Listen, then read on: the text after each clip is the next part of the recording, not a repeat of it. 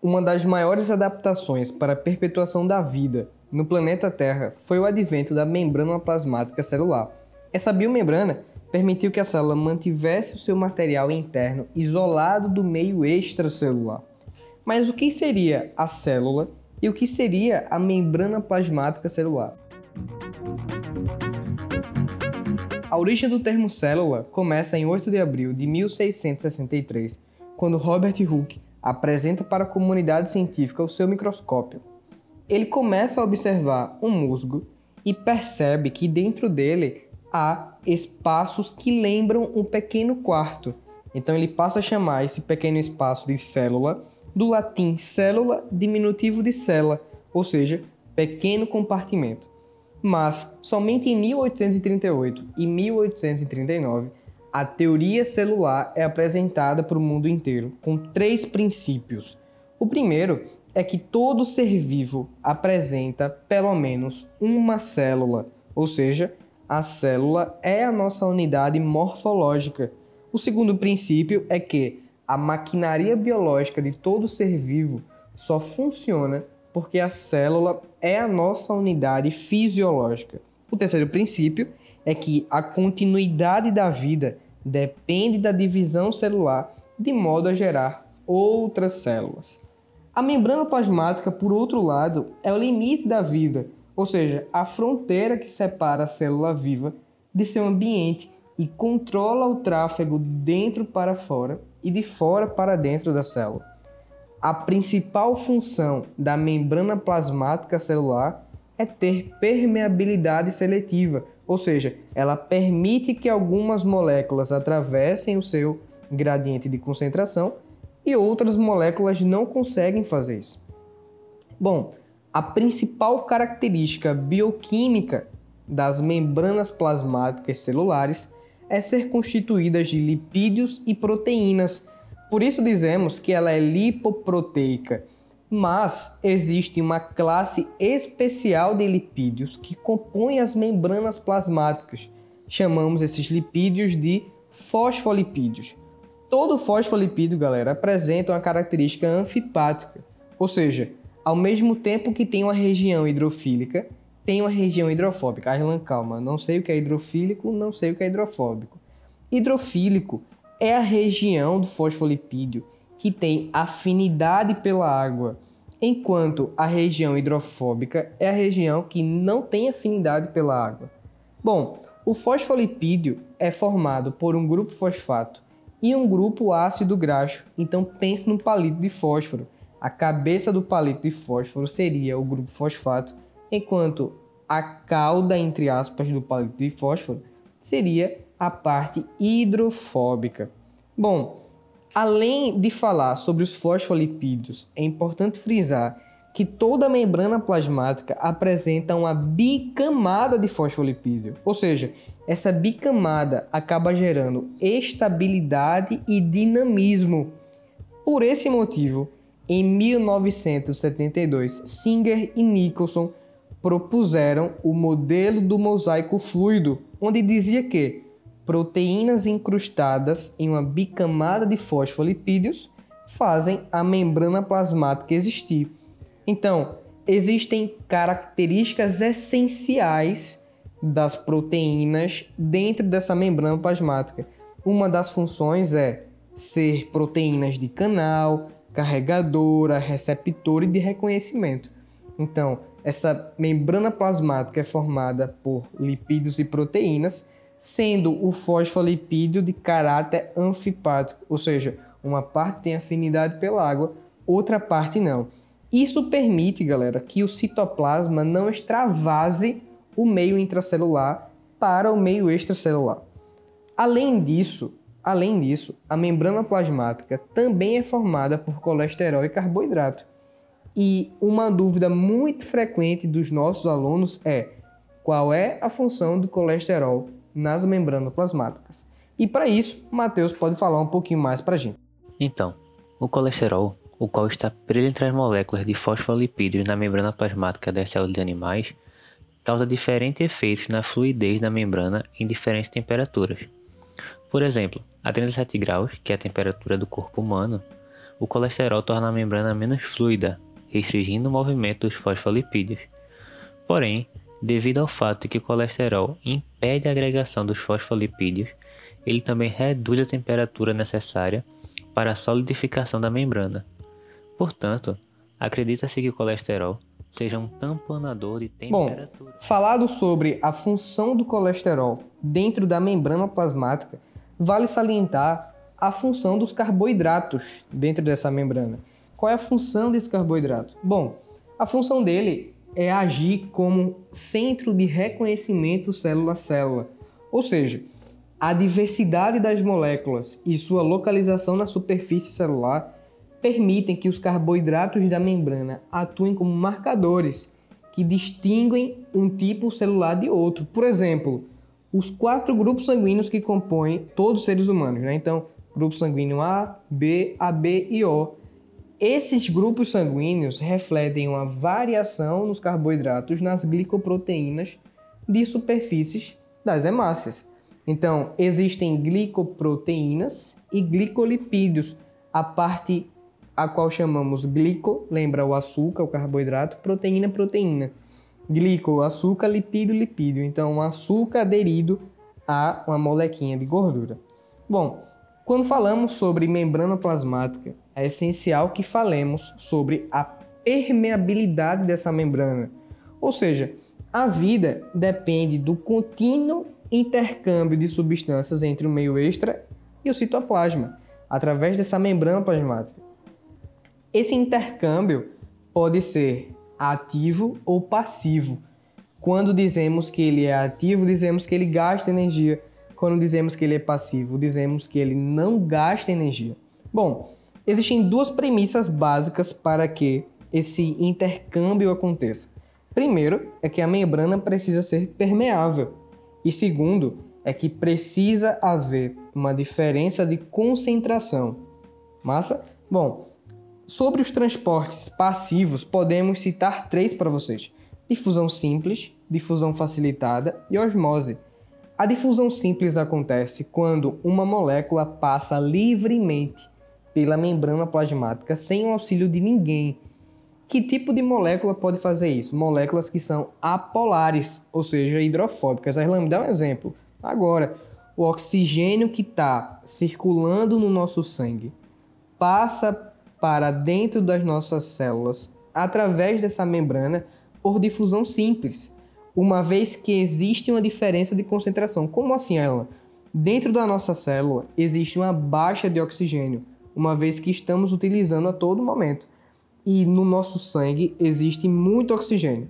Como acontece diferença de concentração, essa molécula apolar, ou seja, hidrofóbica, consegue passar livremente pela membrana plasmática o mesmo acontece com o dióxido de carbono.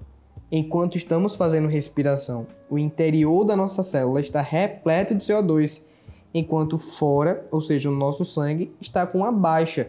Outra vez, essa diferença de concentração acontece para a liberação do CO2. Bom, o segundo tipo de transporte passivo, ou seja, que não gasta energia, é a difusão facilitada quando falamos de difusão facilitada, precisamos lembrar das proteínas de membrana. Então, uma das funções das proteínas é facilitar o transporte. E quando dizemos que acontece a facilitação através de uma proteína de membrana, falamos sobre difusão facilitada. A Irlanda tem exemplo disso? Tem um exemplo. O exemplo é glicose entrando no nosso sangue glicose é hidrofílico, ou seja, tem muita afinidade pelo, pelo grupo fosfato dos fosfolipídios. Então, precisa-se de uma proteína que facilite esse transporte. Por isso, falamos de difusão facilitada. Bom, o último tipo de transporte passivo é a osmose. A osmose é um caso especial de difusão, em que há passagem apenas de água pela membrana, qual a finalidade disso? É igualar a concentração de soluto. E para que vocês consigam compreender um pouco mais sobre isso, Mateus tem um exemplo para vocês sobre osmose. Então, galera, um exemplo bem prático que você pode fazer na sua casa é o seguinte: você pode pegar uma batata, aquela batata inglesa, e cortá-la ao meio. Quando você cortar, você pode pegar uma colher e fazer uma cavidade nessa batata. Logo após isso, acrescente um pouquinho de sal. Depois de um tempo, você vai observar que começa a aparecer um líquido, uma água. Por que isso acontece? Porque a água que estava contida no interior das células da batata atravessaram essas membranas semipermeáveis e foi para o lado mais concentrado, ou seja, onde foi colocado o sal. Vocês já pararam para pensar como é que a água consegue entrar no meio interno da célula? Bom, através de difusão facilitada também. Existem proteínas chamadas de aquaporinas. Essas aquaporinas são proteínas específicas que permitem o intercâmbio de água do meio externo para o meio interno. Bom, quando falamos de osmose, é importante que a gente fale sobre tonicidade, ou seja, a capacidade de uma solução em fazer a célula ganhar ou perder água. Toda célula em meio tônico pode agir de três formas. Ela pode agir de forma hipertônica, hipotônica ou isotônica. Quando falamos que a célula encontra-se em meio hipertônico, falamos que esse meio em, apresenta mais solutos do que solvente, enquanto no hipotônico, menos solutos do que solvente, e quanto ele é isotônico, tem igual concentração de soluto. Arlan, me dá um exemplo para ficar mais claro. Em meio hipertônico acontece, por exemplo, quando se aumenta a salinidade de um lago ou de um rio e acontece a morte dos animais que estão ali. Por isso que não dá para pegar um peixe de água doce e colocar em água salgada, ele vai morrer. Em água salgada, a maior concentração de solutos. Por isso que ele acaba perdendo água, beleza? Bom, dizemos que em meio hipertônico a célula perde água e murcha. Em meio hipotônico isso não acontece. Como tem menos soluto, a célula acaba ganhando água e por ganhar água, ela também estoura. Isso não é legal. Bom, é importantíssimo falar sobre essa tonicidade da célula. E para encerrar, falamos sobre transporte ativo, ou seja, aquele transporte que gasta energia. O transporte ativo mais importante para o seu vestibular é a bomba de sódio e potássio. Muita gente consegue compreender como ela acontece, mas não sabe por que ela acontece. Mateus, por que a bomba de sódio e potássio acontece? Então, Arlan, ela acontece porque o principal cátion intracelular é o potássio. Ele participa do processo da contração muscular, da regulação da pressão sanguínea, do processo de transmissão dos impulsos nervosos, dentre outras funções.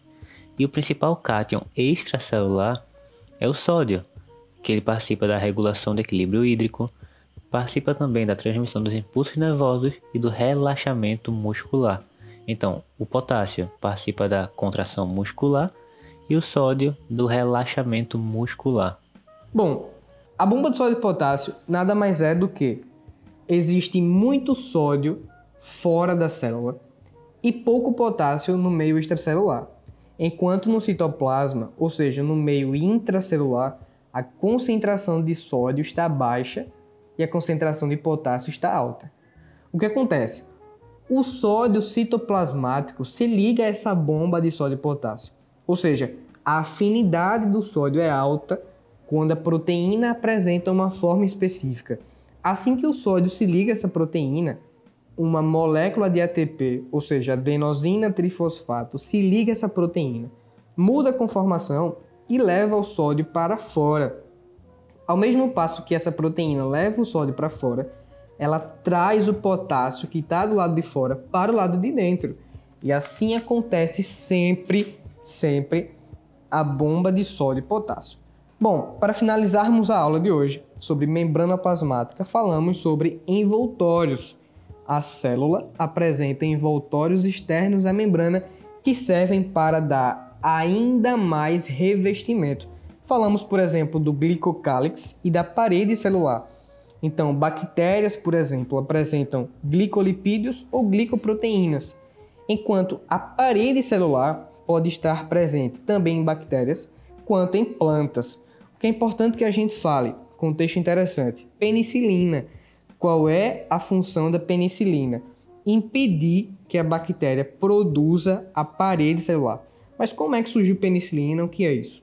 O descoberta da penicilina se deu de uma forma acidental pelo médico e bacteriologista escocês Alexander Fleming em 1928. Pesquisando substâncias capazes de combater bactérias em feridas, esqueceu seu material de estudo sobre a mesa enquanto saía de férias. Ao retornar, observou que sua cultura de Staphylococcus aureus estavam contaminados por mofo e que, nos locais onde havia o fungo, existia halos transparentes em torno deles, indicando que este poderia conter alguma Bom, substância. A parede celular das plantas é feita de celulose e tem por objetivo dar ainda mais rigidez a essa célula. Um contexto interessante é que quando chega o São João, ingerimos muito milho e esse milho não é digerido no nosso sistema digestório e ele acaba saindo nas fezes, uma vez que não produzimos uma enzima chamada de celulase. Portanto, a parede celular nas plantas confere ainda mais rigidez. Bom, essa foi a aula sobre membrana plasmática.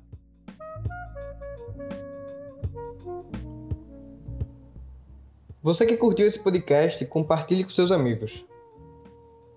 Esse foi o Biocast, seu podcast de biologia para vestibulares. Esse episódio usou o áudio do portal iBahia. Um forte abraço e até a próxima.